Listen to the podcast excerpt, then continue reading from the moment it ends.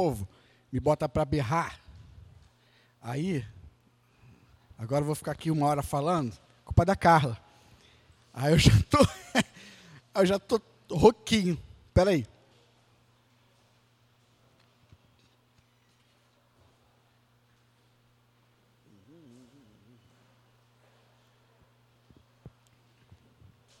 Boa noite, pessoal. Que a paz, que a alegria do nosso Senhor esteja conosco e que Ele nos abençoe nessa noite enquanto meditamos na Sua palavra. Abra, por favor, a tua Bíblia no livro de Eclesiastes, capítulo 7.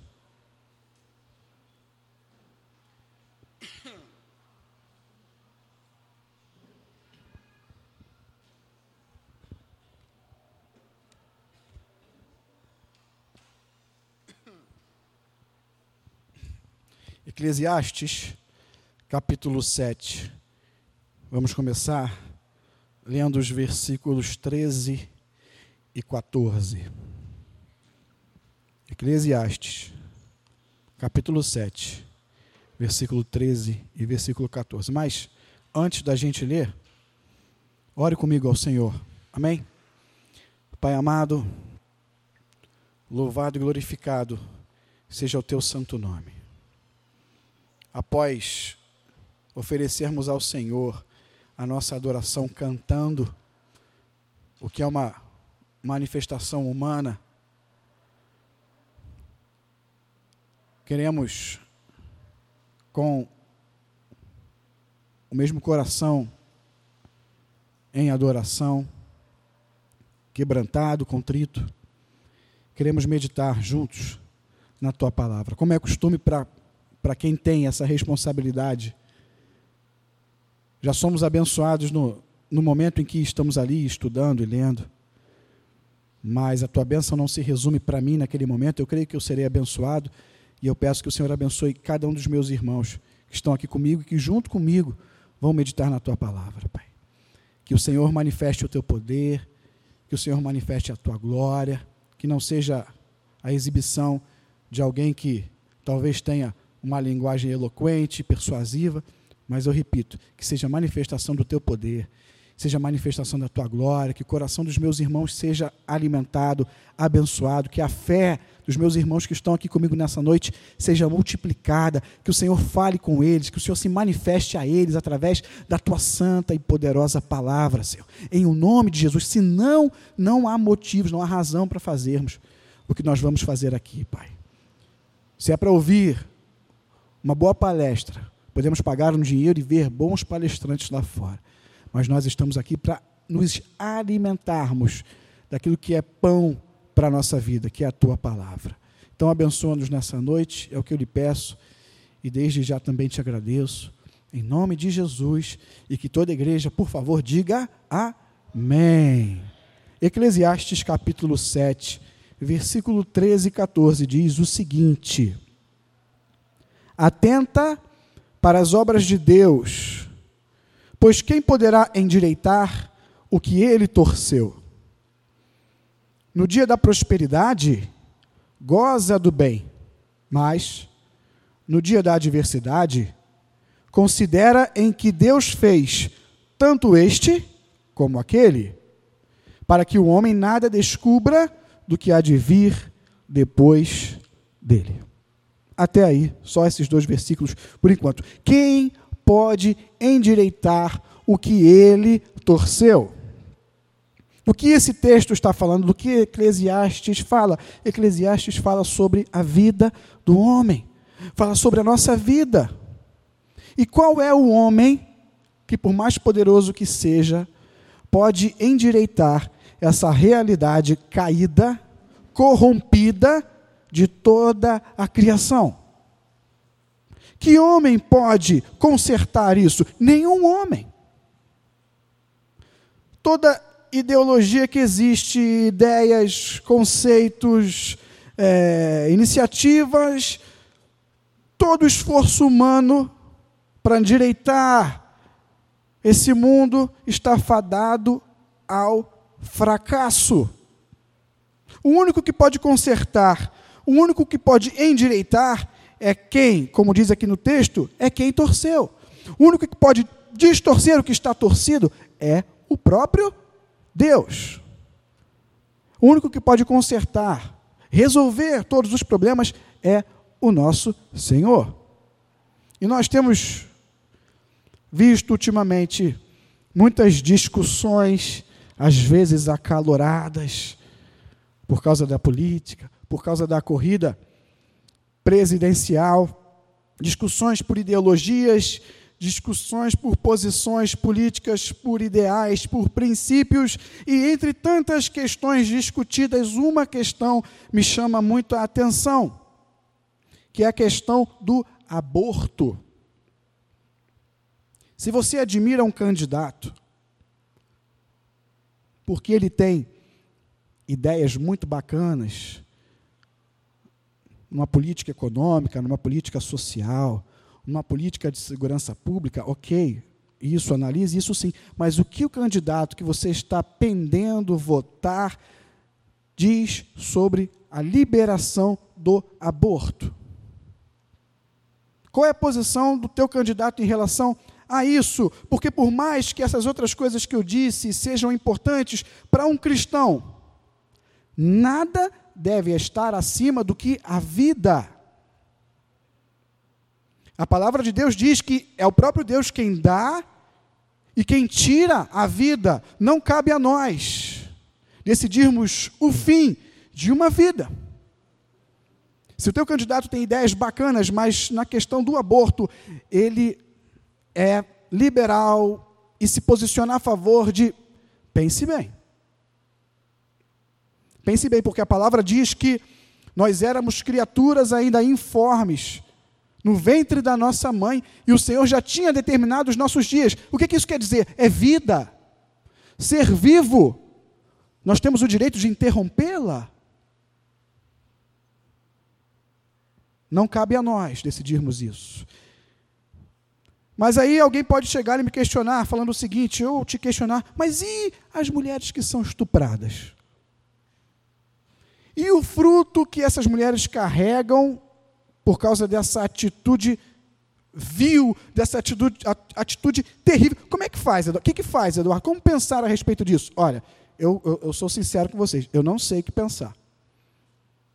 Porque eu não consigo mensurar o que passa uma mulher que sofre isso. Eu não consigo fazer ideia do que uma mulher que passa por isso sente. E uma mulher que carrega um fruto no seu ventre de, desse acontecimento, eu não sei o que pensar. Eu não sei, deve ser uma coisa terrível. Uma coisa horrível, deve ser muito difícil. E eu peço a Deus, em nome de Jesus, que guarde todas vocês, minhas irmãs, de todo abuso sexual. Que o Senhor guarde cada uma de vocês de toda violência sexual, em nome de de Jesus. Que guarde os irmãos também, que guarde a todos nós de todo mal, mas de maneira específica eu peço ao Senhor que Ele guarde cada uma de vocês. Que vocês não passem por isso. Que Ele repreenda o homem mau diante de vocês. Em nome de Jesus. Mas isso também não pode justificar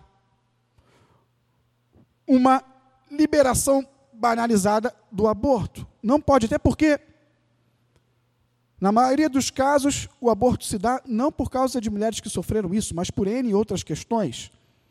E até porque aqui no Brasil, se eu não me engano, em casos de violência sexual ou, ou de risco para a gestante, o aborto já é, já é permitido. Mas ainda que não fosse, isso não justifica. E aí eu pergunto para vocês: será que existe uma situação pior do que essa? Para alguém, para uma mulher, ser violentada dessa maneira? E de repente, outras situações que talvez você tenha vivido, às vezes a gente acha que o nosso problema é maior do que o dos outros, mas para saber mesmo é só nos colocando na pele dessa outra pessoa. Tantas coisas ruins podem nos acontecer, tantas coisas ruins de fato acontecem com aqueles que temem a Deus, com aqueles que não temem a Deus. Eu não sei como reagir diante disso, mas uma coisa eu sei. Uma coisa a palavra de Deus me mostra é que temos dias favoráveis, mas também temos dias desfavoráveis. Temos dias de prosperidade, mas temos dias de quê? Do que que diz o texto? De adversidades. Versículo 14. No dia da prosperidade, o que a palavra diz? Goza do bem. Meu irmão, minha irmã, está tudo bem contigo? Glória a Deus. Aproveite. Bendiga o nome do Senhor. Não se esqueça dele na, na, nos seus dias favoráveis. Mas ele continua dizendo: mas no dia da adversidade, considera em que Deus fez tanto aquele dia favorável, como também esse dia desfavorável. Que no dia da adversidade você bendiga e confie no Senhor da mesma maneira que você se comportou no dia favorável para você. Porque nós estamos todos suscetíveis a esses dias. Amém? Para que o homem nada descubra do que há de vir depois dele. E Deus, veja bem, Deus não deixa de ser bom por causa disso. Como diz o final do texto, o homem não sabe o que lhe reserva o dia de amanhã, o homem não sabe o que lhe reserva o futuro. Mas o nosso Deus já marcou a data em que esses dias difíceis para nós vão terminar. O nosso Deus já sabe o dia em que eu e você nunca mais iremos chorar, nunca mais passaremos adversidades, nunca mais adoeceremos, nunca mais veremos alguém, o um nosso ente querido ali doente, sem poder fazer nada, como isso é ruim. Haverá um dia em que nunca mais vamos ver ali nosso filho pequeno. Haverá um dia em que você não vai ser surpreendido depois de uma gestação de nove meses e tudo normal, quando teu filho nasce, você é surpreendido. Isso não vai mais acontecer.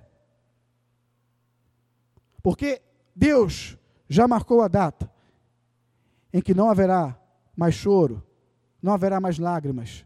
Nós viveremos em novos céus e nova terra, em paz eterna ao lado do nosso Deus.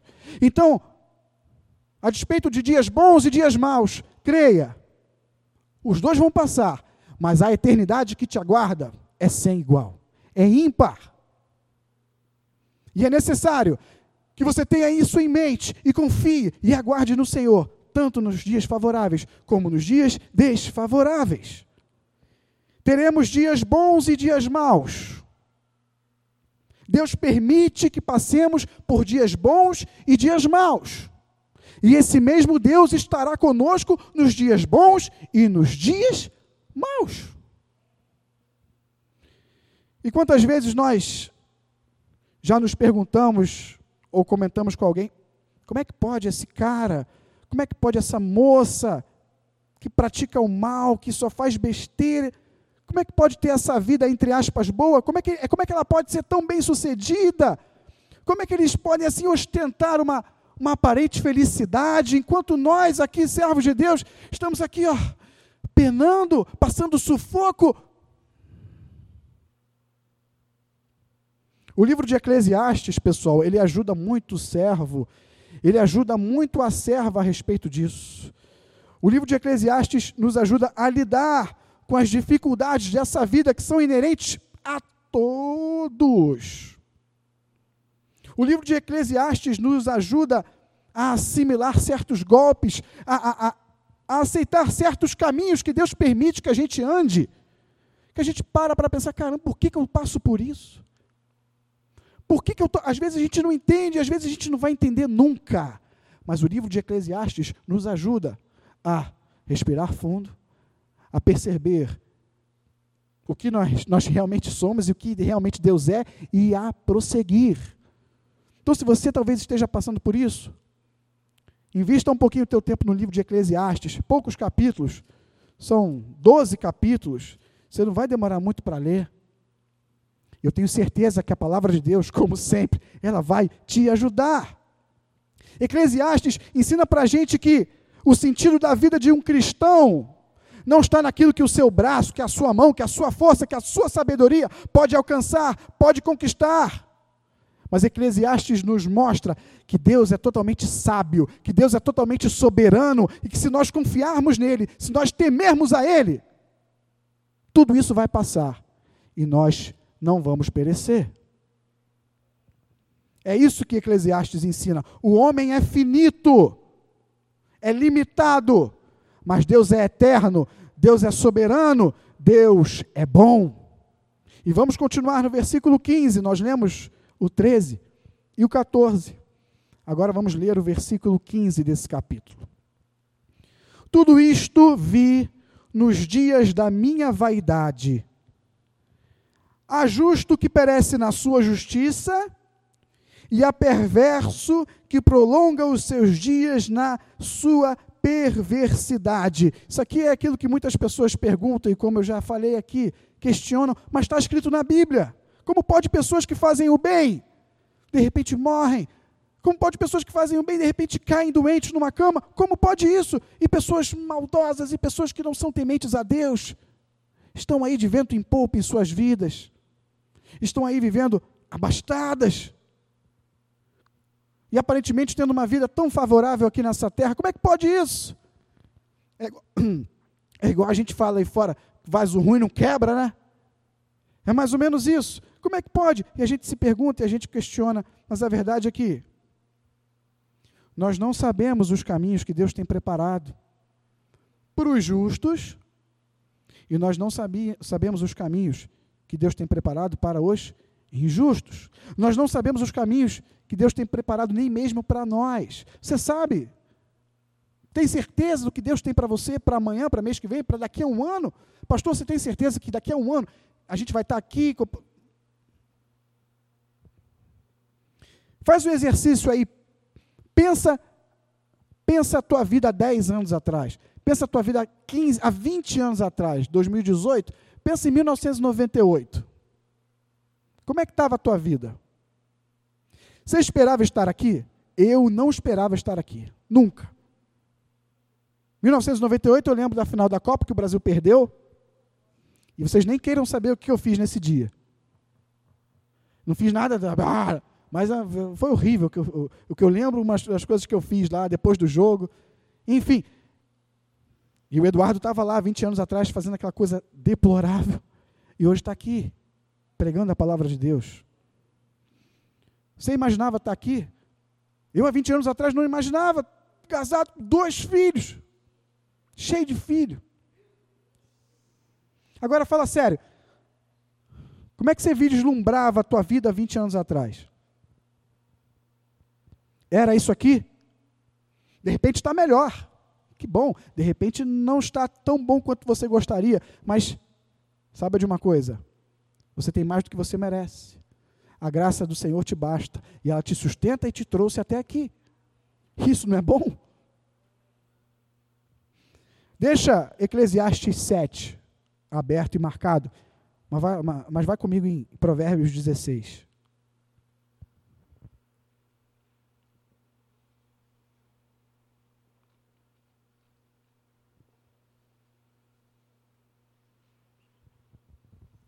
Eu peço a Deus, Inês, que a tua gestação não reserve nenhuma surpresa para você.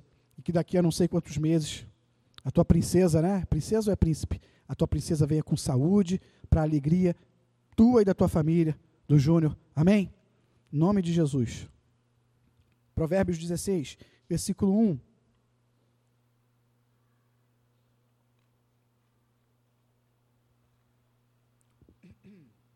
Acompanhe comigo, por favor. Versículo 1: O coração do homem pode fazer planos, mas a resposta certa dos lábios vem do Senhor. Vamos bater de novo nessa tecla. Deus está no controle de todas as coisas. Mas Ele te responsabiliza por suas escolhas e suas atitudes, meu irmão, minha irmã. Você não pode fugir disso. Essa situação de queda de toda a criação, dos homens, de tudo que nos rodeia, essa situação é responsável por todas as mazelas que nós vivemos e vemos nesse mundo, e por sua graça e misericórdia, Deus intervém. evitando um caos ainda maior. Imagina esse mundo sem intervenção do Senhor. Desastres naturais, como, como, como seriam em, em profusão, talvez. Imagina a nossa vida sem a intervenção de Deus. Imagina a tua vida sem a intervenção de Deus. A resposta certa dos lábios vem do Senhor. Ele é soberano sobre tudo e sobre todos. Versículo 2: Todos os caminhos do homem são puros aos seus olhos, mas o Senhor pesa o espírito. As nossas intenções, as tuas intenções, podem ser as mais nobres possíveis, as mais belas, as mais bondosas, mas sabe qual é uma das qualidades do nosso Deus? É que ele vê aonde ninguém vê, ele vê o teu coração. E eu vou usar a palavra intenção de novo, porque quando o texto diz que Deus pesa o espírito, o texto quer dizer que ele conhece a nossa intenção. Ele sabe qual é a tua intenção nesse plano que você está traçando. Ele sabe qual é a tua, a tua intenção nesse sonho que você tem. Ele sabe qual é a tua intenção nisso que você está preparando para fazer amanhã. Ele sabe não somente que você vai fazer ou queria fazer, mas ele sabe o porquê que você vai fazer. Ele sabe o porquê que você quer. Com o Senhor não tem falsidade, tá? Os falcianes, que falam aí, falcianes, não sei o quê, não se criam diante do Senhor, porque Ele, ó, ainda a palavra não nos chegou à boca, e Ele já a conhece. E ainda que não haja falsidade, ainda que haja uma intenção linda, quem é que conhece o dia de amanhã? Quem é que pode com precisão calcular as consequências de uma atitude de hoje no amanhã? Você consegue saber se você tomar determinada decisão hoje? Você consegue saber como é que vai ser amanhã? A gente pode imaginar, a gente pode planejar, mas dá para ter certeza? Então, meu irmão, minha irmã, descanse no Senhor. Busque ao Senhor, tema ao Senhor, porque a resposta certa dos lábios vem dele. E por mais que a tua intenção seja linda, maravilhosa, o Senhor sabe qual é a tua intenção de verdade. Versículo 3. Confia ao Senhor as tuas obras, e os teus desígnios serão estabelecidos. Repare, confia ao Senhor não é confia no Senhor, é confia ao Senhor. Dedique ao Senhor as tuas obras, dedique ao Senhor a tua vida, dedique ao Senhor as tuas atitudes, os teus planos, os teus anseios. Viva para Ele, viva nele, viva por Ele. Dedique a sua vida ao Senhor, que a tua primeira intenção em fazer as coisas seja considerando o Senhor nos planos que você tem, nas decisões que você tem que tomar, que você naturalmente considere o Senhor em todos eles. Porque quando o Senhor pesar o espírito, disso que está no teu coração, e ele encontrar esse desejo de fazer, de viver nele, por ele e para ele, o teu desejo, a tua intenção vai se alinhar com o Senhor. E como diz o final do versículo 3, os teus desígnios, ou seja, a tua intenção, os teus caminhos serão estabelecidos, porque os teus anseios, porque os teus planos, porque os teus desejos estarão alinhados com os do Senhor. As tuas vontades, os teus sonhos precisam estar alinhados com os dele, porque se assim for, o Senhor estabelecerá, cumprirá, fará real, é isso que o texto quer dizer, fará acontecer nessa terra todos esses teus planos, intenções e sonhos. Deu para entender? Amém? Então volta para Eclesiastes 7.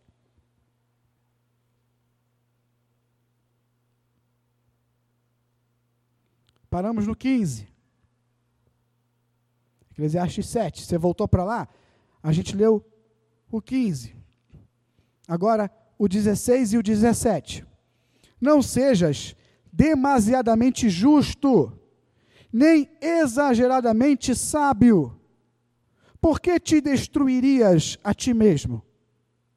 Não sejas demasiadamente perverso, nem sejas louco. Por que morrerias fora do teu tempo?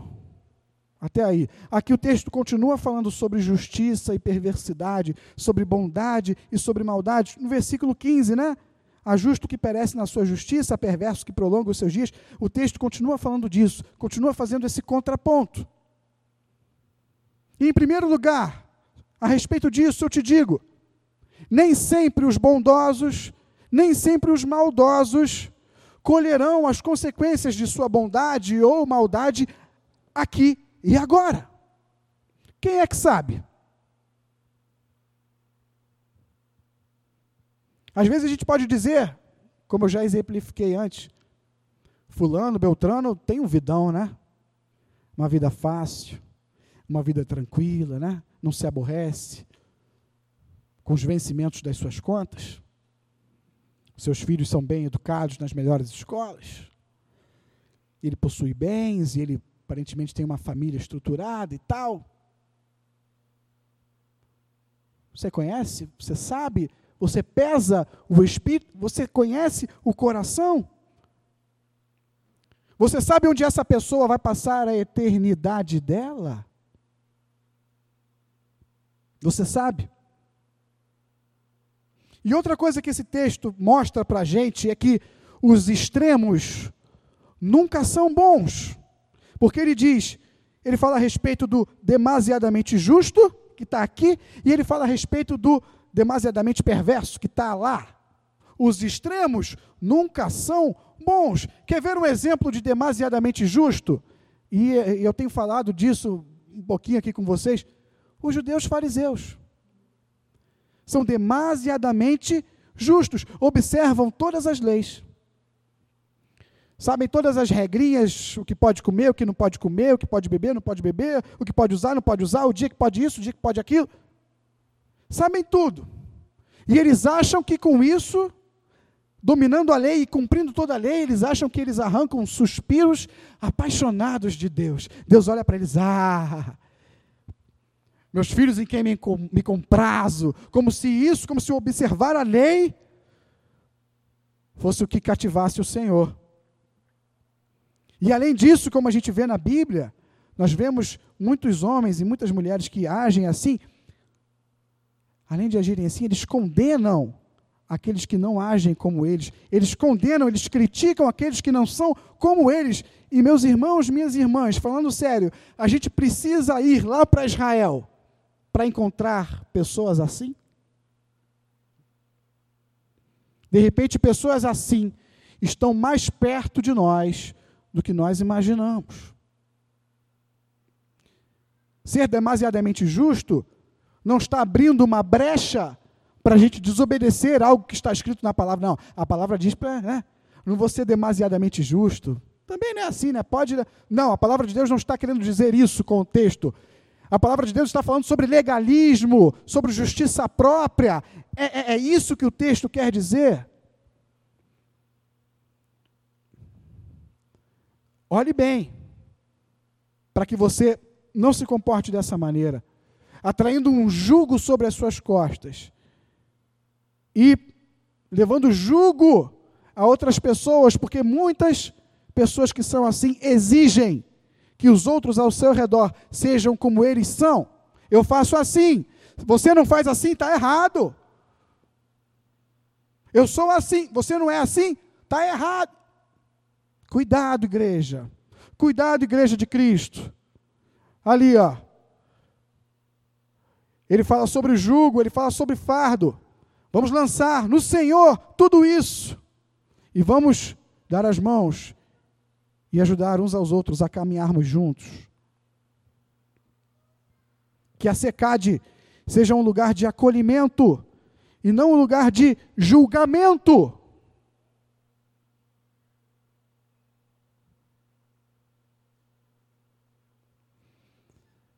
O texto está falando, como eu já disse, sobre justiça própria. E o que a palavra de Deus diz, e o pastor Daniel adora esse, esse, essa, esse texto, o que a palavra de Deus diz sobre a nossa justiça, que ela é o que diante do Senhor?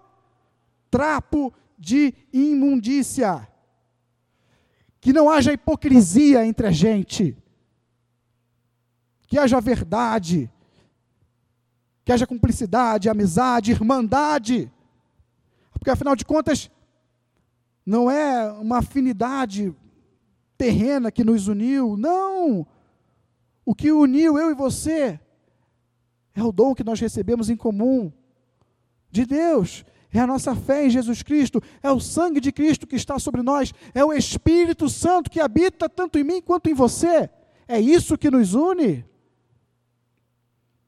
Larguemos a hipocrisia, Larguemos o legalismo e vamos reconhecer que não somos nada diante de Deus, que não somos nada diante uns dos outros. Dentro desse contexto, não somos superiores do que ninguém. Porque eu estou aqui pregando, eu sou superior que você? Ah, é que você não me conhece no particular. Senão tu ia dizer, como é que Eduardo prega, gente? É Deus. Amém? E outro dia, Outro dia eu vi uma irmã perguntando lá no grupo do, do WhatsApp da SECAD, perguntando o que, que é o que, que era pecado para a morte. Pecado para a morte, mencionada em 1 João, capítulo 5, versículo 16, não precisa abrir. E ela lançou essa pergunta lá no grupo: o que é pecado para a morte? Uma outra pessoa respondeu muito bem, dizendo que pecado para a morte é não crer em Jesus Cristo. E por que, que eu estou falando isso? O que, que isso tem a ver? O versículo 17, pessoal. Qual é o versículo 17 aí? Não sejas demasiadamente perverso, nem seja louco. Eu não preciso nem me aprofundar muito nele, né? Eu preciso dizer para vocês que vocês não devem ser assim? Acho que eu não preciso nem passar muito tempo falando, porque isso é uma coisa óbvia. Mas para Deus, para o Senhor, ser um legalista demasiadamente justo e ser um perverso, um mau, um pecador, para Deus é a mesma coisa. Nós, homens, criamos categorias de pecados. Esse pecado aqui vai, esse aqui, esse aqui já é mais feio, hein? Agora, esse aqui, o cabra que faz isso, a mulher que faz isso aqui, não, é, não esse pecado aí é mais pesado. Não tem isso, não. Para Deus, pecado é pecado. Não tem pecadinho, não tem pecadão. Não é?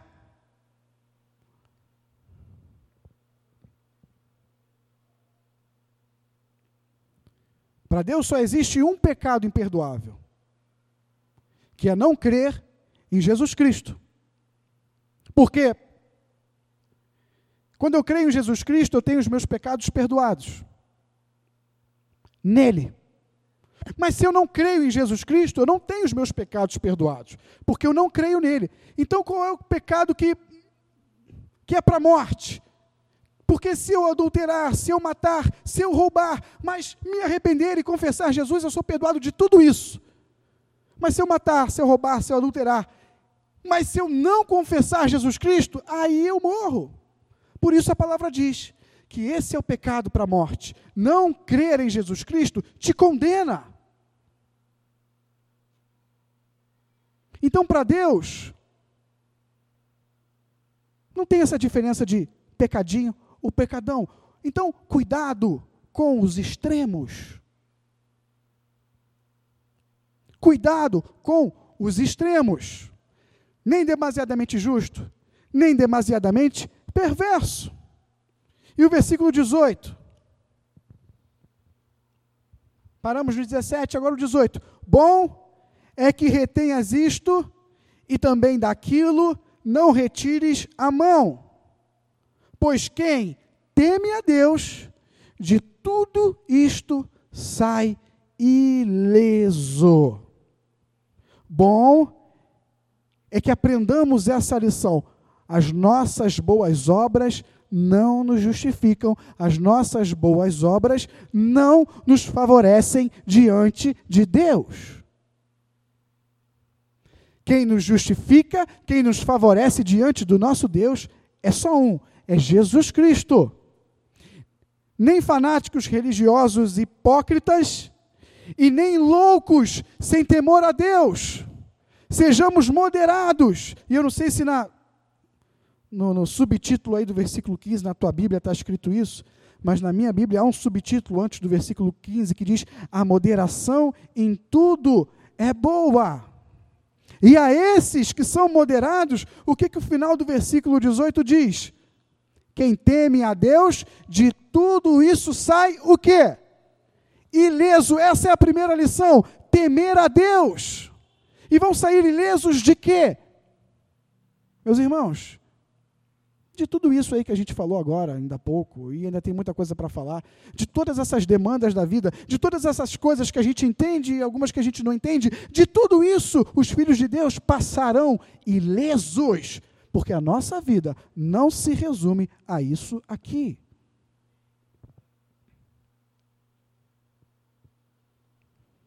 De todas as demandas dessa vida, de todos os dias de prosperidade ou de dias de adversidade, de todas as lutas, de todas as surpresas desagradáveis que acontecem. Não somos nós que garantimos o nosso futuro. O teu futuro, o meu futuro, o nosso futuro está em muito boas mãos. O nosso futuro pertence ao nosso Senhor. Viva os teus dias para o Senhor Viva os teus dias no Senhor. Viva os teus dias pelo Senhor. Quando você for trabalhar, trabalhe nele, por ele e para ele. Ora, por que não? Glorificando a ele na execução do teu ofício. Quando você for estudar para uma prova, para um concurso, ou, ou se aperfeiçoar para a tua profissão, estude nele, por ele e para ele para que o nome dele eh, eh, seja glorificado na tua qualificação. Quando você, quando você for um marido, um pai, um homem solteiro nesse mundo aí, seja por ele, nele, para ele. Enquanto você, mulher, esposa, mãe, mulher solteira nesse mundo, seja por ele, nele e para ele. Homens e mulheres solteiros e solteiras, se deem o respeito. Vocês são cristãos, vocês são cristãs. Faça tudo nele, por ele e para ele. Não é isso que a palavra de Deus diz? Porque todas as coisas. Se você for um amigo, uma amiga, um irmão, uma irmã, enfim, seja um homem de Deus, seja uma mulher de Deus, em todo tempo. E aí os teus desígnios, e aí as intenções que o Senhor pesa na balança, estarão alinhadas com as dele. E aí você vai começar a ver as coisas que você quer acontecendo na tua vida. Porque o Senhor pesa o espírito. E tanto nas, na, nos dias favoráveis, como nos dias desfavoráveis, bendiga, exalte creia, confie no Senhor, porque dele vem esses dias favoráveis, mas dele também vem esses dias desfavoráveis. É o que a palavra diz. A gente pode até levar facadas nessa vida, né? Como levaram aí. Você pode até levar umas facadas nessa vida. Mas você vai sair ileso mas você vai sair ileso. Ué, como assim, Eduardo? Eu vou levar facada, mas vou sair ileso? Vai, porque a nossa vida, repito, não se resume aqui. E para encerrar, encerrar a nossa meditação e encerrar também o, o, o livro de Eclesiastes. Abra em Eclesiastes, capítulo 12, versículo 13 e versículo 14.